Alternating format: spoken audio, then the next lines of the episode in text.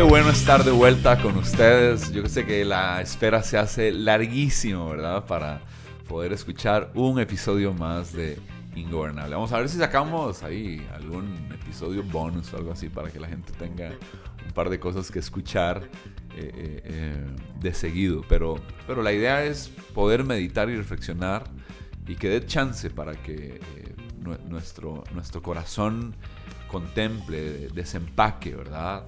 Cada una de, las cosas que nosotros ponemos sobre la mesa y hagamos las preguntas correctas, ¿verdad? Y, bueno, si hay alguien que ama las preguntas, ¿verdad? Y no me deja mentir Luis, ni mi invitada de honor, Casey, es el arte de hacer preguntas, ¿verdad? Aprendí hace muchos, muchos años que el buen líder no es el que tiene todas las respuestas, sino el que hace las preguntas correctas. Y, y hay que hacer las preguntas correctas. Pero bueno, no voy a. Hoy vamos a. Ya, tenemos la introducción. Yo siempre agradezco a nuestra iglesia patrocinadora para poder generar todo este contenido. Le doy gracias a cada eh, eh, dador y a cada persona generosa que, apoya para que esto suceda eh, de la iglesia de cambio. Gracias por lo que ustedes hacen para bendecir a cientos de cientos de cientos eh, de personas alrededor de Latinoamérica, en habla hispana.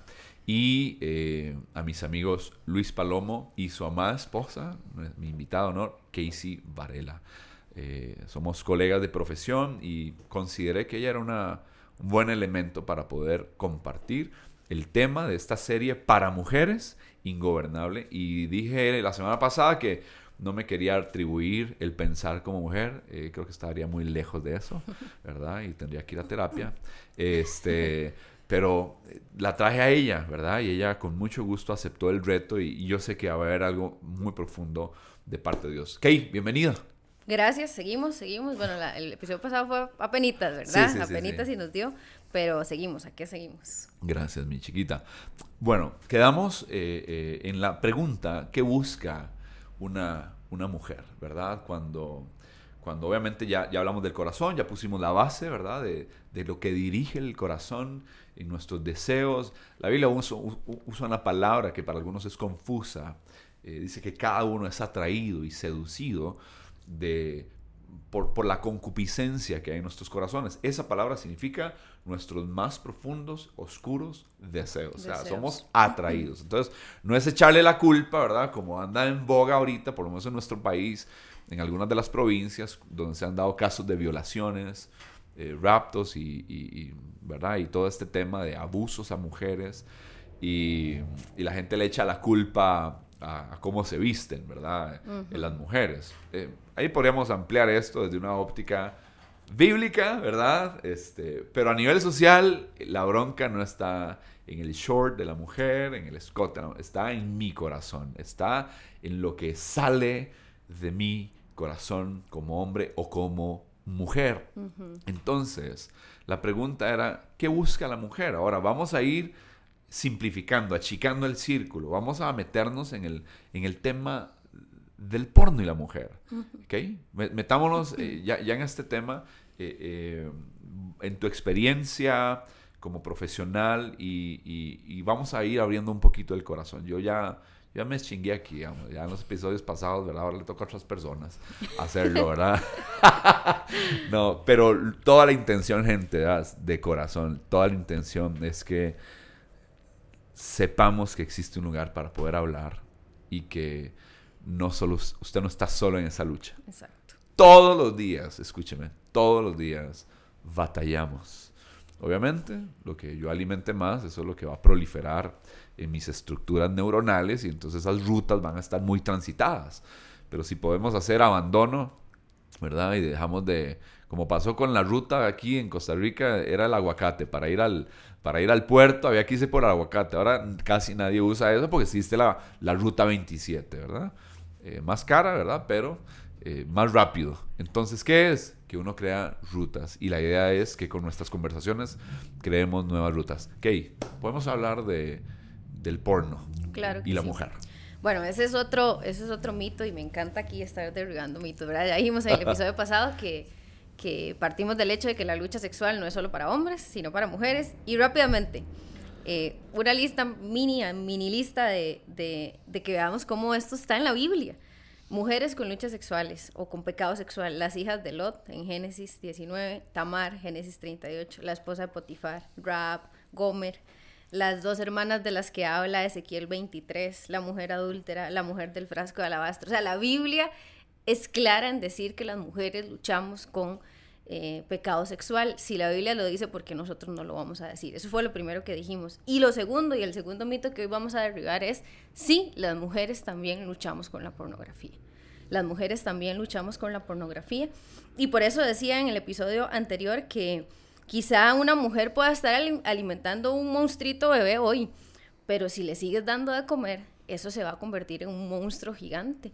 Y la pornografía... Eh, es una realidad entre las mujeres, es una realidad entre mujeres que conocen del Señor y que asisten a iglesias y, es una lucha que tienen. Y creo que es importante que podamos eh, ponerlo acá sobre la mesa.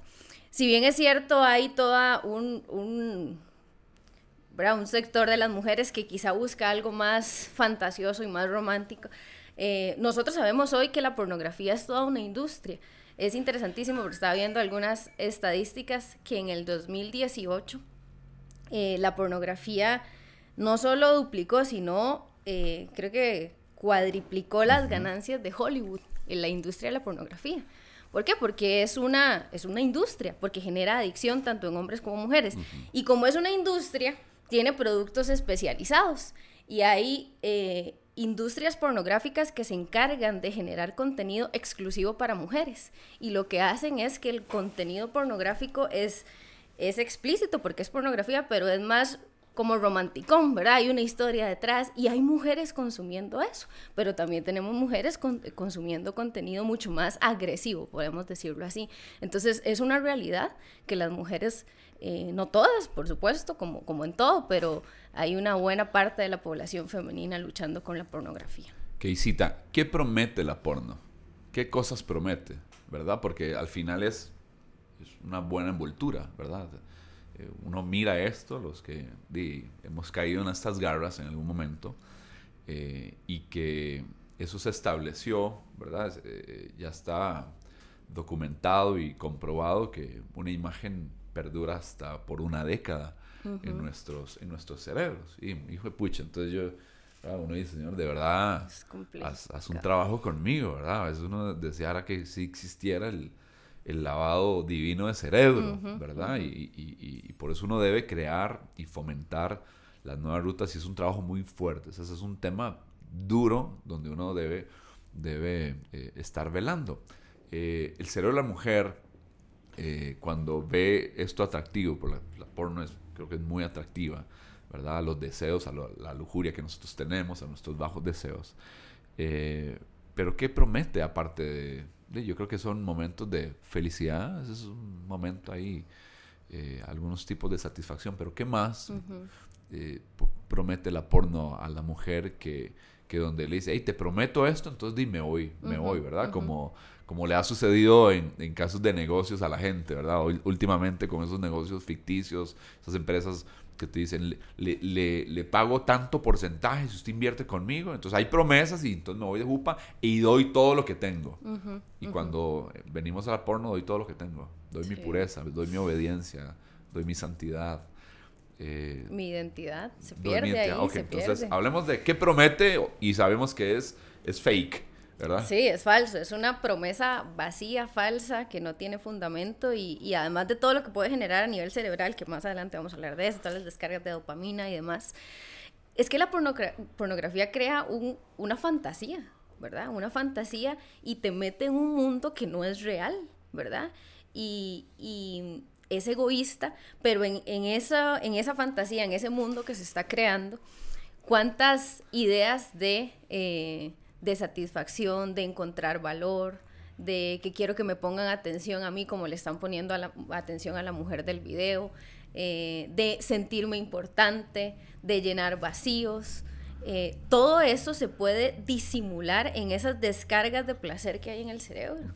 Pero lo que pasa es que después de que pasan los minutos que usted vio el video, ¿qué queda?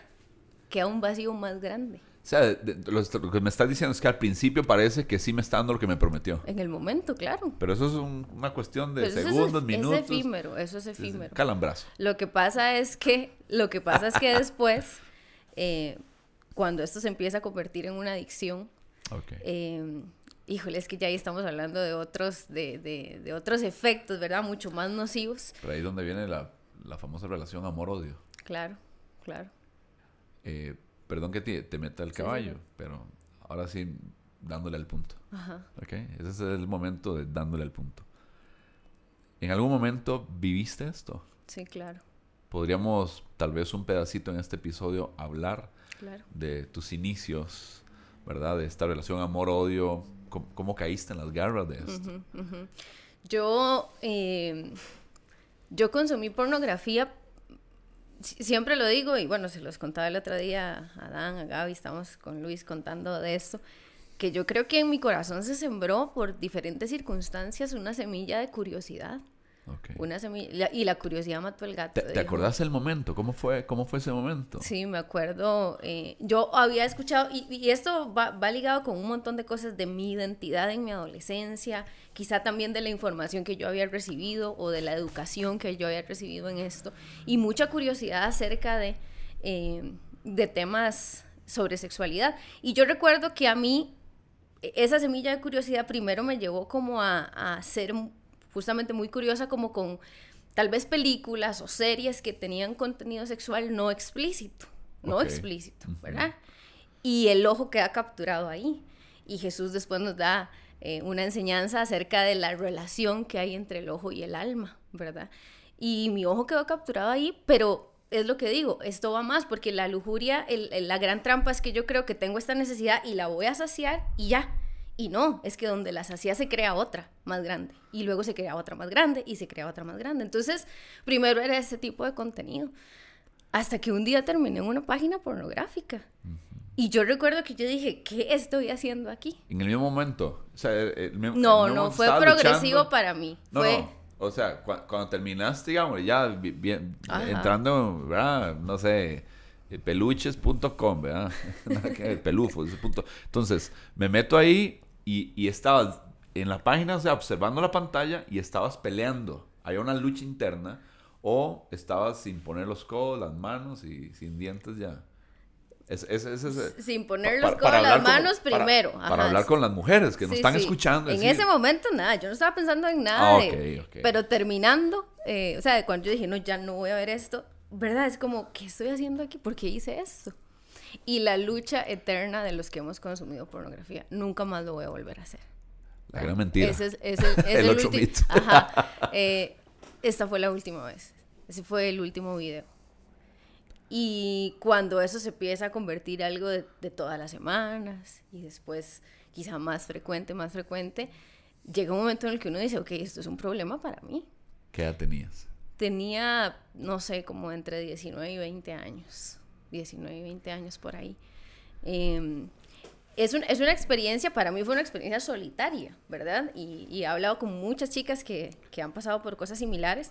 En la mayoría, las mujeres tenemos una experiencia más solitaria. Es lo que yo he escuchado. Ahora voy a hablar de lo que yo he escuchado. y lo que Hablemos, yo he sí, eso es gobernable de mujeres. He escuchado que los hombres son más introducidos a la pornografía en un grupo de amigos, ¿verdad? Como, hey, usted ya vio esto, el tema de la verdad. Es como una cuestión más que, que- que el hombre lo habla en su grupo de amigos, en la escuela, en el colegio. En mi caso fue, fui yo sola, en, en la intimidad de mi, de mi, de mi cuarto. Este, y he escuchado a muchas chicas que es igual, ¿verdad? Entonces, eh, es un tema muy solitario para la mujer y creo que por el mito que hablamos en el episodio anterior, entonces uno dice, ¿yo cómo voy a pedir ayuda con esto? Si, si, me siento rara, yo me sentía inadecuada. O sea, ¿cómo yo voy a llegar a alguien a decirle que yo, siendo mujer, lucho con la pornografía? Si siempre había escuchado que el tema iba dirigido a hombres y en las iglesias... Siempre nosotros los hombres, siempre. Siempre. Sí, y en las iglesias se hablaba para los hombres. Entonces, eh, un sentimiento de inadecuación, de la lucha que eso me estaba generando y de soledad y con quien yo comparto o- esa haga- lucha. hagamos una, hagamos una, que es una pregunta válida. Para ese momento, ya eres una mujer que conociste a Cristo, Sí. que te acercaste a Dios, eh, qué está pasando alrededor de tu vida, porque a veces hay eh, factores que van a detonar ciertas insatisfacciones y, uno termina resolviendo mal, digámosle. Hubo cosas alrededor de, de, lo que estabas viviendo que te, que te apuntó a buscar una gratificación, a buscar eh, eh, alegría, felicidad, llenar algo. Entonces, hablemos de esas cosas, porque a veces no, no, examinamos, pensamos que no es, uy, amanecí, ya quiero ir a ver, ¿verdad? Quiero ir a ver eso. Pero, pero qué cosas estaban pasando otro tal vez las chicas que nos están escuchando digan, híjole, ¿verdad? ¿Cómo tengo que cuidar de cómo resuelvo ciertos conflictos al dormido? Vamos a hablar de eso un poquito. Claro, y... Y tu situación espiritual, esas dos cosas. Sí, sí, que van, van totalmente de la mano. Yo eh, ya había tenido un encuentro con Jesús a ese momento de mi vida, le había entregado mi vida y había vivido mi adolescencia aquí en esta iglesia, en los pasillos de esta iglesia, sirviéndole a Dios y sinceramente, sinceramente. Em, pero yo empecé a, apartarme de, de mi relación con Dios primero y eso se manifestó después en mi relación con la iglesia y con el servicio, ¿verdad? Yo dejé todo, todo. Yo eh, me fui, dejé todo lo que tenía, eh, cargos, responsabilidades, me largué y fui una irresponsable. Y paralelamente a eso, a nivel familiar, estábamos viviendo una situación súper compleja, ¿verdad? una situación matrimonial de mis papás, yo soy la mayor de tres hermanas, además como demasiada presión. El otro día hablaba con mis hermanas y les decía que de alguna manera siempre se me ha puesto como eso, de que usted es la mayor y lo tiene que hacer bien, y, yo no lo hago bien, o sea, eh, ¿verdad? Entonces mucha presión, mucha cuestión, mucho alrededor, y todo eso empezó a generar unas crisis emocionales y unos vacíos en mi corazón que creo que por ahí estalló el asunto. Que hagamos algo, el tiempo es valiosísimo y tus palabras y testimonio va a ser demasiado valioso.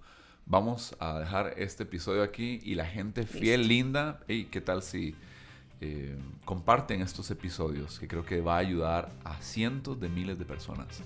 Eh, eh, y nos vemos la, la siguiente semana. La próxima. Sí, la siguiente semana. Si, Dios, si Dios nos da vida y tenemos el placer de, tenerte con nosotros. Gente, esto es dándole al punto, se está poniendo, vamos a ir profundizando. Esto es ingobernable para ellas desde San José, Costa Rica. Gracias a Luis Palomo, nuestro director creativo, ¿verdad? Y productor de todo esto. Y a vos, Keisita, gracias por tu tiempo y nos vemos. Chao.